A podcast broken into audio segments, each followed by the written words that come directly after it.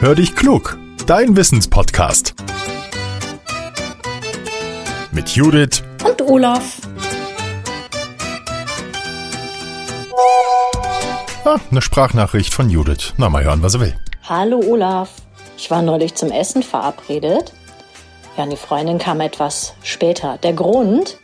Ihre Katze hatte eine Maus ins Wohnzimmer geschleppt. Die lebte noch. Ja, und die musste erst mal wieder nach draußen. Was ich mich frage, warum fangen Katzen eigentlich Mäuse?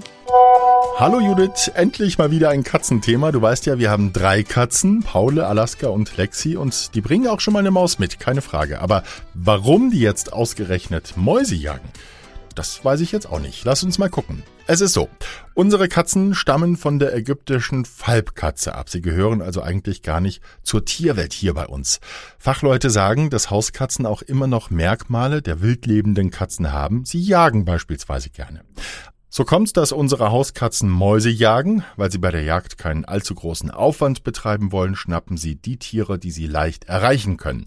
In unseren Dörfern und Städten sind das eben vor allem Mäuse.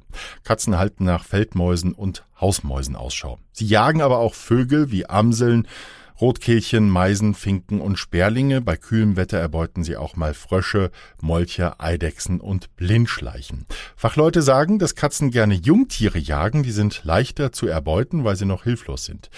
Wer glaubt, dass jetzt nur hungrige Katzen jagen, der irrt sich. Nicht alle Beutetiere werden auch gefressen, sagen die Experten. Oft dient die Jagd eben nicht dazu, den Bauch zu füllen. Den Katzen geht es darum, das Jagen zu trainieren. Katzenbesitzer haben leider keinen großen Einfluss darauf, also selbst wenn der Napf stets gut gefüllt ist, ziehen die Stubentiger los, wenn sie rausgelassen werden. Die Experten sagen, dass die Menschen den Katzen bitte kein Halsband mit einer Klingel ummachen sollen, ist gut gemeint, aber das Klingeln ist anfangs eine Qual für die Katzenohren und Vögel erschreckt es zwar, aber den Jungtieren hilft das nix.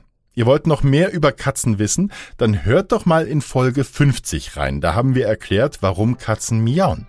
Und wenn ihr auch eine spannende Tierfrage habt oder was anderes wissen wollt, dann schreibt uns an hallo at podcast-factory.de oder schickt uns eine Sprachmemo.